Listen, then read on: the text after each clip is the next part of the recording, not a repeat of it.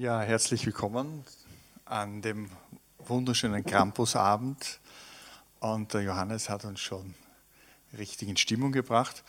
Ich habe das Thema das Böse heute gewählt, weil ich das spannend finde.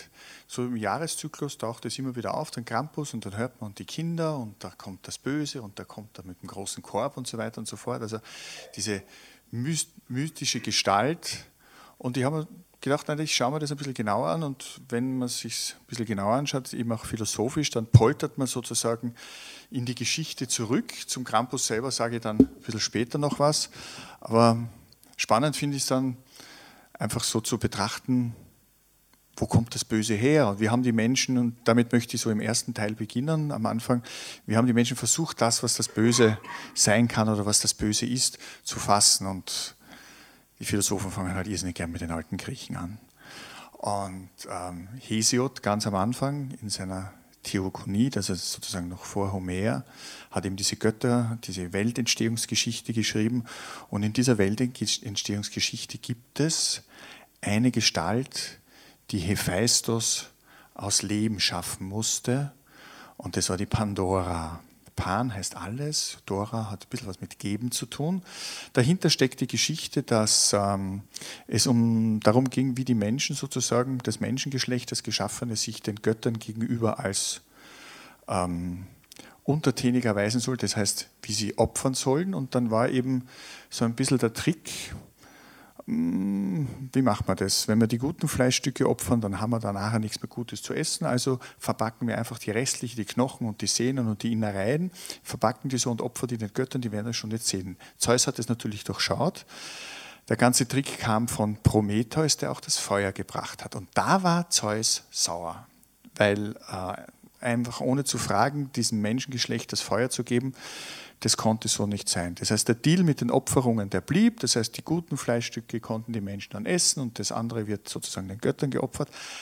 Aber dass die dann über das Feuer verfügen, da muss was dagegen geschehen. Drum hat Zeus Hephaistos beauftragt, die Pandora zu schaffen.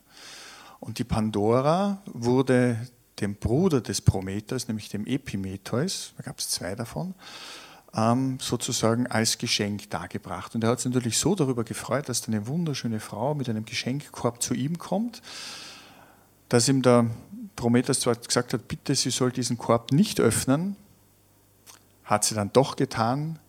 Und in dem Moment, wo als ich diesen Korb geöffnet habe, kam alles Unheil, alle Krankheit, alles sozusagen, was dem Menschen passieren kann an Leid und am Bösen in die Welt hinein.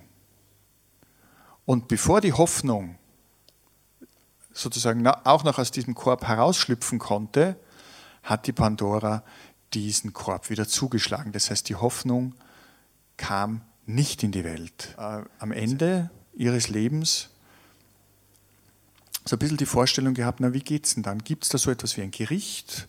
Wie schaut es dann sozusagen im Jenseits aus?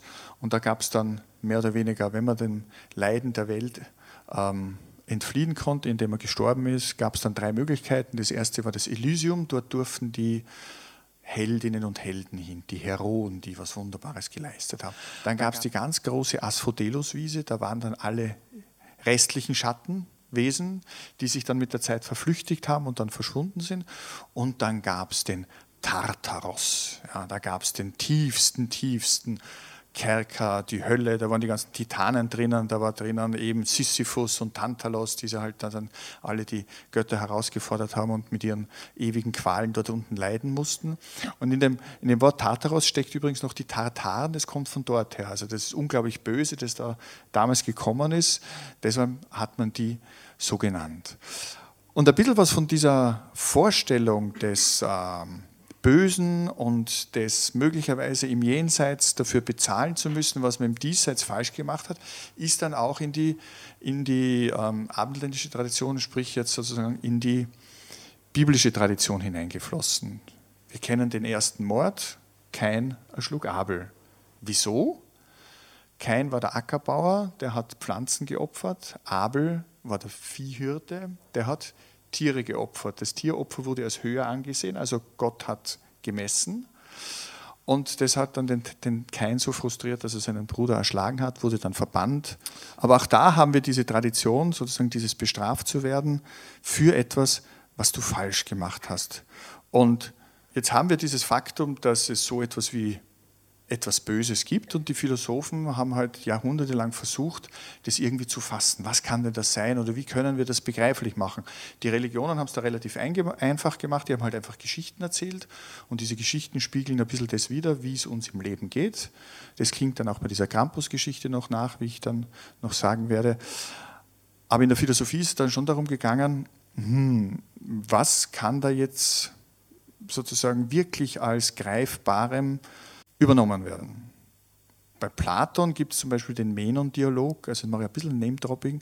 Da hat er gesagt, es gibt eigentlich nichts Schlechtes, sondern es ist so, dass die Menschen nicht gut und lange genug nachdenken. Weil wenn sie gut und lange genug nachdenken würden, würden sie wissen, was das Gute ist und dann würden sie nichts Schlechtes machen.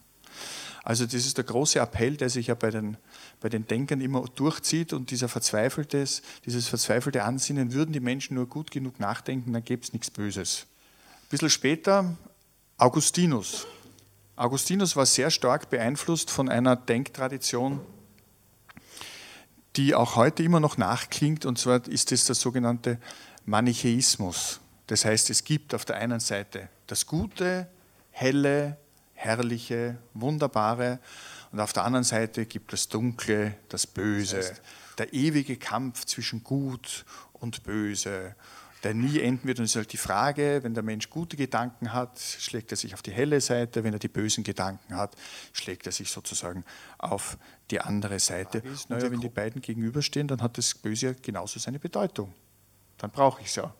Sonst habe ich diesen Antagonismus zwischen, zwischen diesen beiden Polen nicht. Der junge Augustinus, von dem sind zwei Geschichten in dem Zusammenhang interessant, die überliefert sind. Das eine ist, dass er einen äh, weisen Gelehrten des, des, des, des Manichaismus getroffen hat. Der war aber dann offenbar doch nicht so scharfsinnig wie er selber. Daraufhin hat er gesagt, das ist nett. Dann gehe ich jetzt doch zu den Christen und schaue, was ich bei denen anstellen kann. Und er war schon ein bisschen ein hysterischer Charakter, weil es gibt dann in seinen Bekenntnissen eben die eine Stelle, die ihn innerlich ganz aufgerüttet hat, nämlich dass er in seiner Jugend mit anderen Burschen gemeinsam offenbar einen Birnbaum abgeräumt hat der nicht der ihre war. Und er war ganz erstaunt darüber, dass ihm das total gefallen hat. Dass dieser Reiz, das sündig zu sein und dieser Reiz verfehlen, also sozusagen Gesetze zu übertreten, das hat ihn bis aufs Innerste erschüttert. Er hat gesagt, das kann das, das ja wohl nicht sein. Einen möchte ich noch nennen, ähm, der auch für, glaube ich, auch die Grundlagen sozusagen, und zwar auch in der negativen Auseinandersetzung für heute immer noch interessant ist, das ist Thomas von Aquin. Und da war dann schon auch die Frage, noch ein bisschen im Nachklingen von dem manichistischen Denken, das Gute und das Böse, wenn die beiden einander so gegenüberstehen, dann ist die Frage, wenn das Gute das Wesentliche ist, es gibt ja so diese höchsten Kategorien, von denen man im Mittelalter gesprochen hat. Das eine, das Wahre, das Schöne, das Gute, das waren so die höchsten Universalien. aber wenn es was Gutes gibt, dann gibt es auf der anderen Seite das Böse. Dann hat die Frage, hat dieses Böse auch, ist es auch etwas Wesentliches oder ist es nur etwas, das von dem Guten abfällt? Das Böse hat sozusagen keinen wesenhaften Charakter, sondern das ist nur der Mangel an dem Guten. Ganz was anderes hat sich dann abgespielt, als die Aufklärung sich durchgesetzt hat.